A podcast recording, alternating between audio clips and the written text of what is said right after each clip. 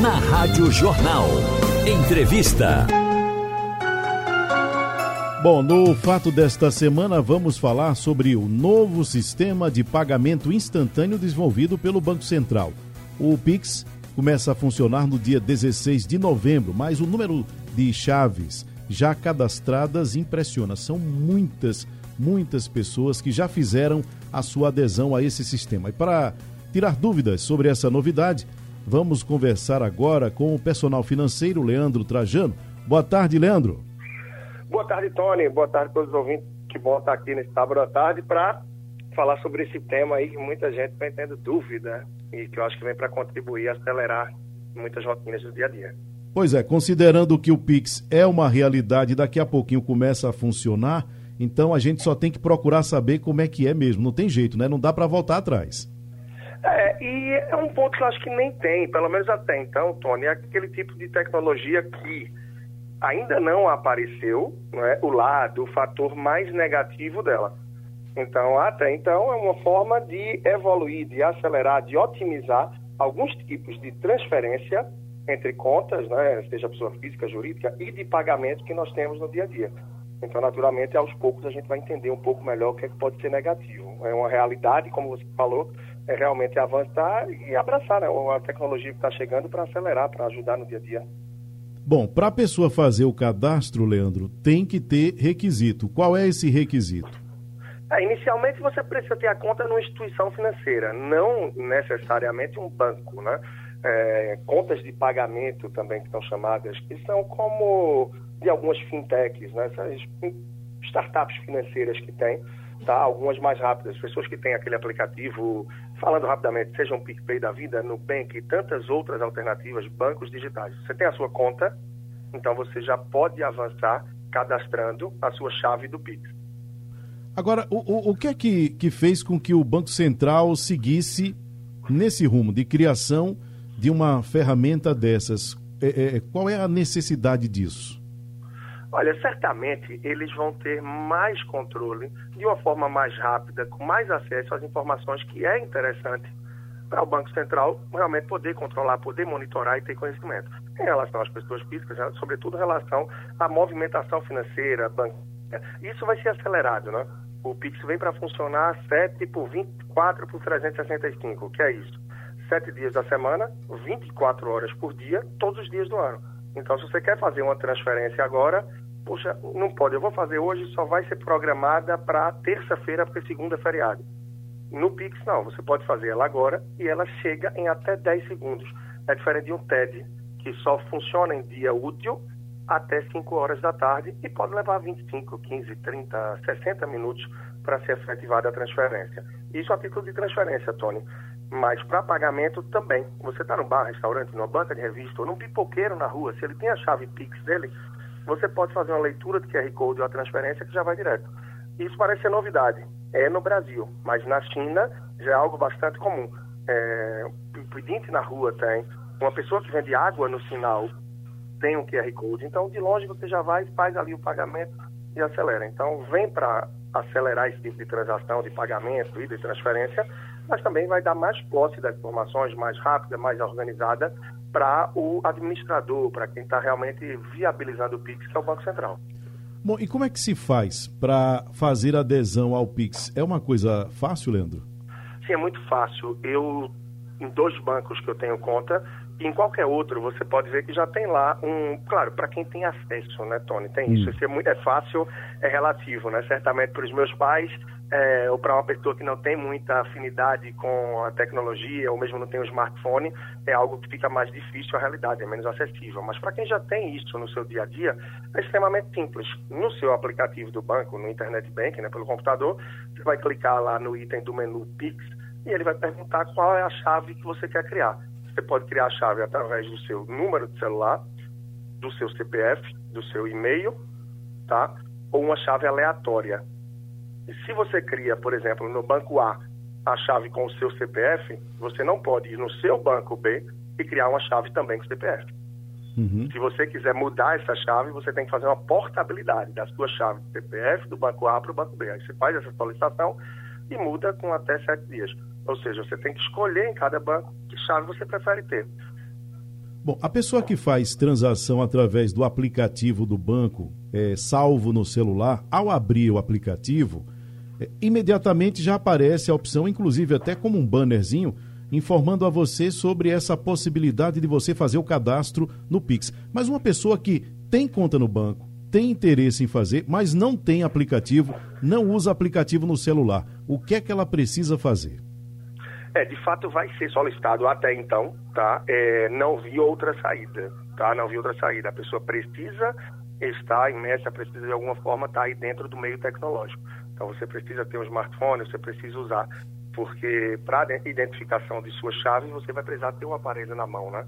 Então chave, como eu estava falando, e é bem importante esse ponto, Tony. Uh, você tem a chave por e-mail, a pessoa vai saber qual é o seu e-mail. Então, você vai no restaurante, vai numa banca de revista pagou, vão ter o seu e-mail. Se você paga com a chave do CPF, vão ter acesso ao seu CPF. Da mesma forma, ao seu telefone. Então, essas chaves que tem como base dela, como capa dela, um dado pessoal seu, o ideal é que você use para uma transferência para um familiar, para um amigo, para um parente.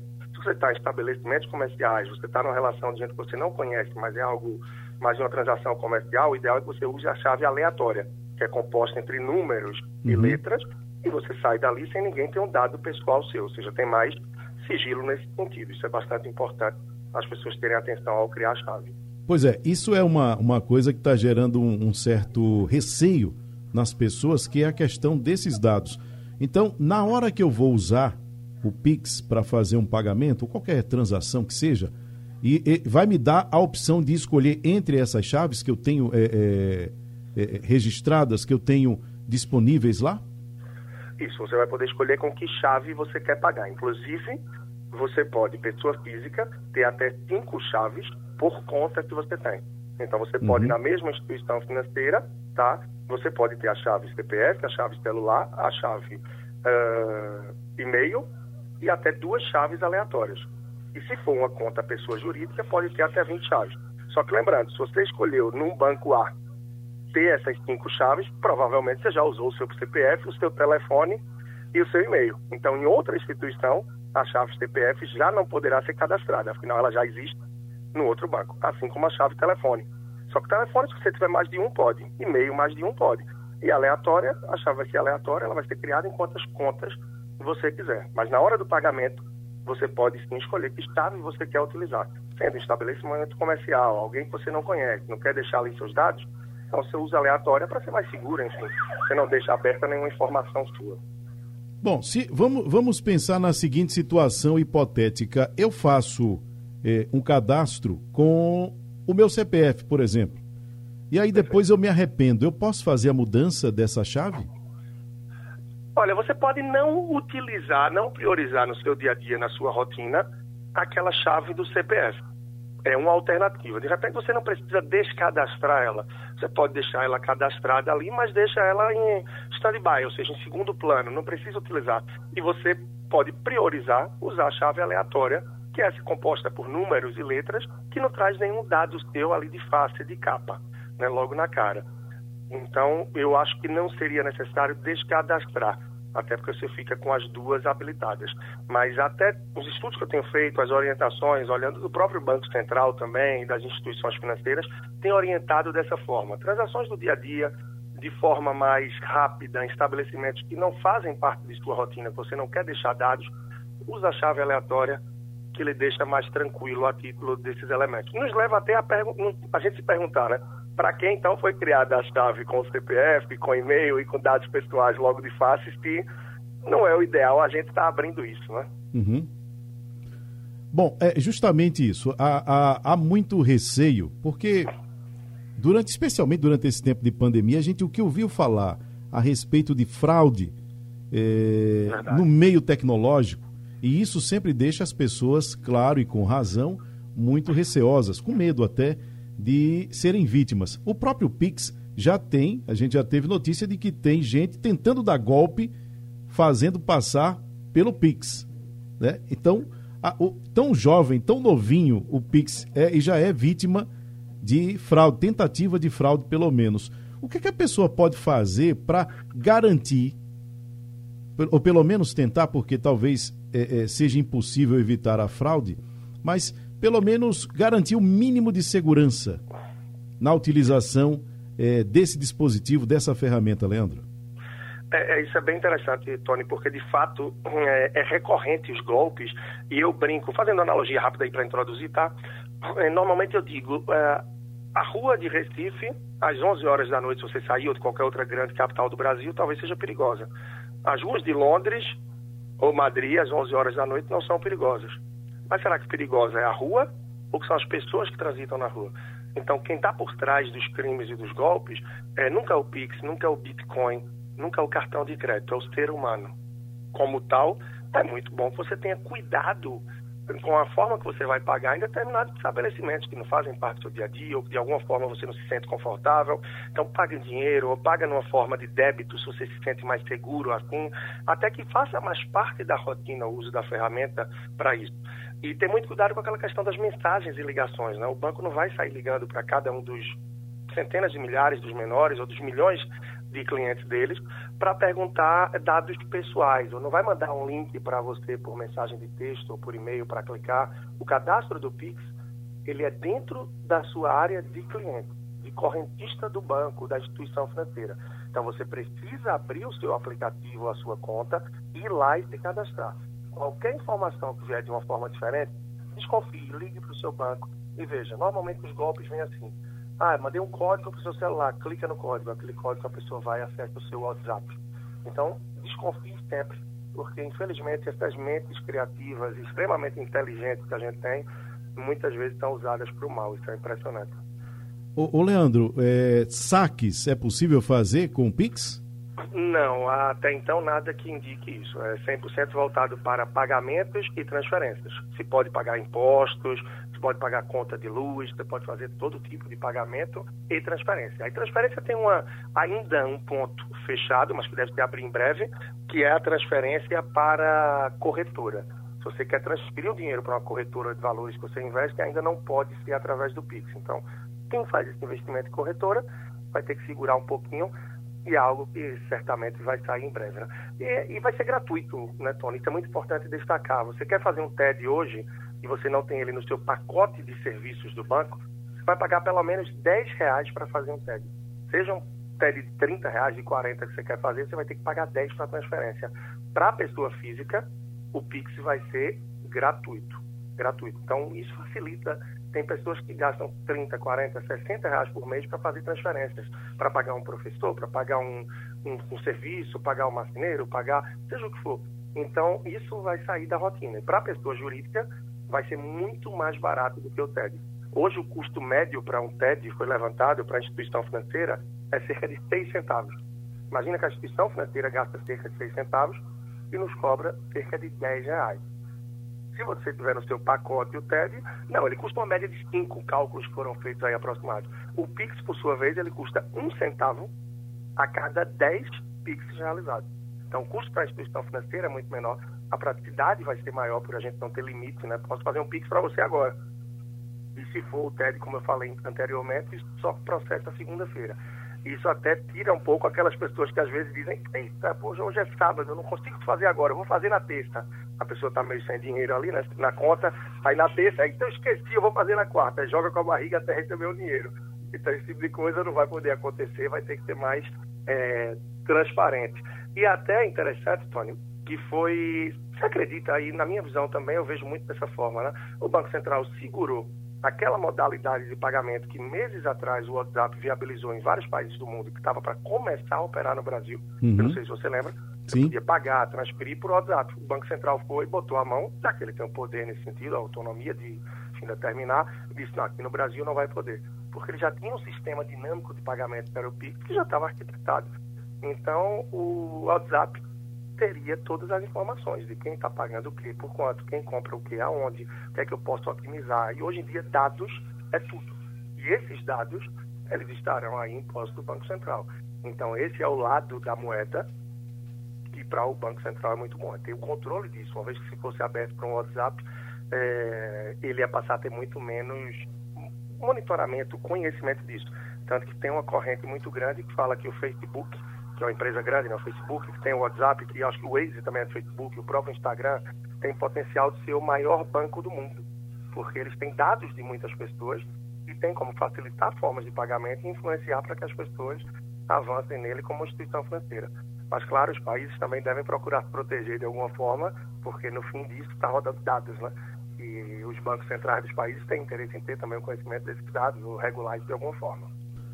Leandro, o serviço é gratuito e os bancos estão estimulando os seus clientes a aderirem a essa ferramenta.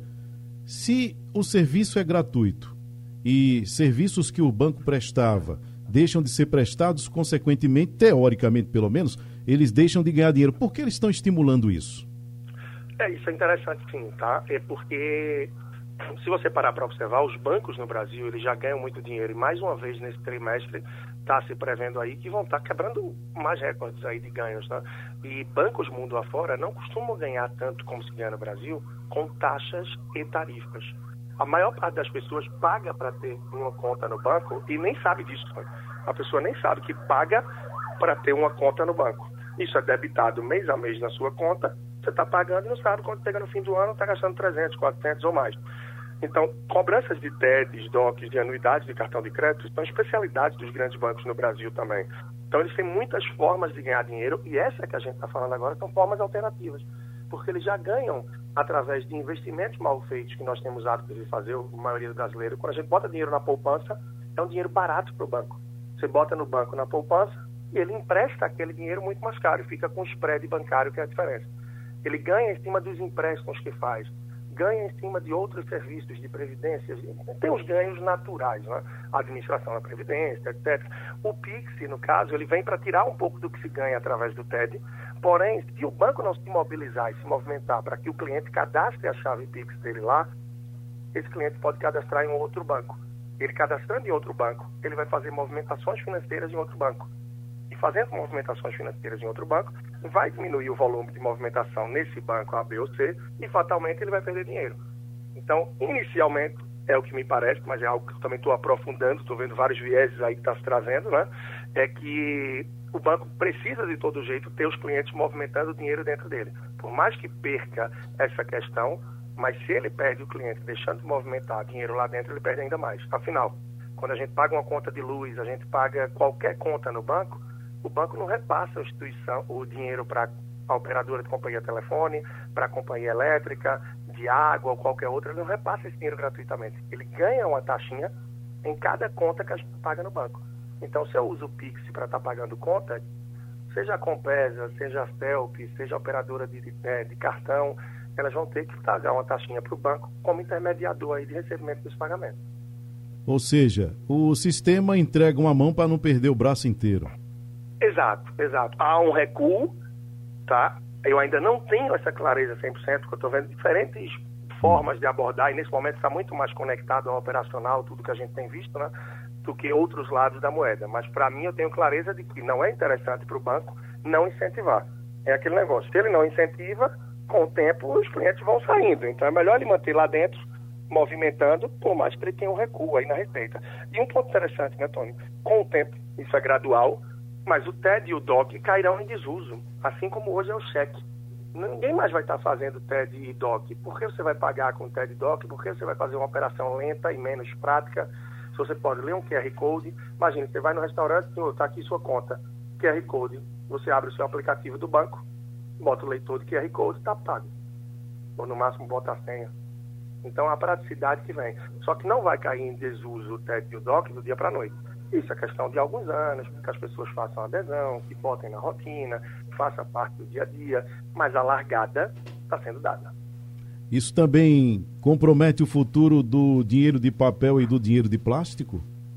Extremamente, extremamente. E países mais desenvolvidos e que eu acho que tem aí um grau de consciência até de gastos né, maior do que o nosso, já anunciaram que não gastam mais dinheiro fazendo dinheiro gastam, não vão gastar mais dinheiro fazendo dinheiro. Tá? Eles vão realmente é, um parâmetro, né?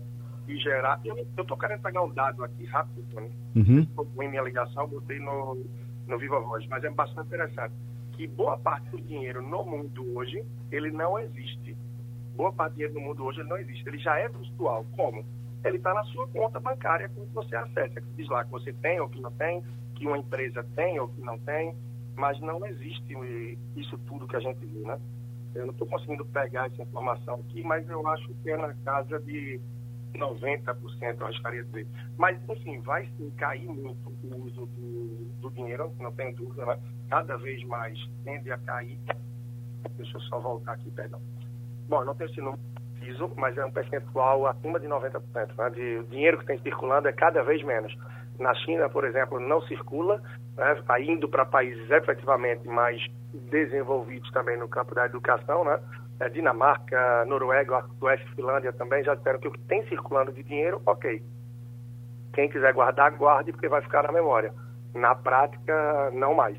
Então, cada vez mais a gente vê que as pessoas vêm pagando, não é? Através de débito ou crédito, com o Pix isso vai se acentuar também. E algumas camadas, alguma parte da população, e dependendo de cidades do interior tal, naturalmente circula mais o dinheiro mas a tendência é que com o tempo também se gaste menos. Até um ponto curioso, né? Para que rodar os 200 reais, gastar tanto com ele, que eu, por exemplo, até agora eu vi uma nota e pensei que tinha um bocado de gente desfilando com ela por aí e nada aconteceu. Não sei nas mãos de quem está tanto dessa nota de 200 reais aí, porque até agora eu não vi ninguém próximo com uma. Não sei se você já teve acesso. Não, não tive não. E talvez a intenção seja essa, guardar de lembrança, né? Do dinheiro de papel, aí o pessoal pega uma nota alta e novinha porque dá mais gosto guardar, né? é, dá, mas eu, eu tenho uns de um real que peguei, estão guardadinhas. De 200 eu acho que eu não tenho muita coragem, não. E isso mostra muito também, Tony, a desvalorização do nosso dinheiro, né? Porque a nota maior que tinha de 100, a gente sai logo para uma de 200. Eu estava olhando hoje banca de revista, você não encontra quase uma boa revista, muito menos de 20 reais. Qualquer revista está 18, 19, 20, 25 reais bons tempos o que a gente tinha acesso a uma boa revista, por exemplo, por 8, 9, 10, 14 reais, sei lá. Então a nossa moeda está caindo. Né? Esse ano, entre as principais moedas aí do mundo, e se brincar entre todas as moedas do mundo, o real é a que mais se desvalorizou, inclusive mais do que o peso argentino, por exemplo, hein? diante do dólar, principalmente, que é a moeda de referência no mundo. Né? A nossa moeda vem perdendo muito valor e os 200 reais veio também para mostrar isso. Né? Leandro Trajano, muito obrigado pela sua participação aqui no Comando Geral. Nada, eu que agradeço só para frisar aí, tá, Tony? Nesse domingo, dia 11 de outubro, no JC, a minha coluna eu vou estar tá dando uma explanada geral sobre o pico.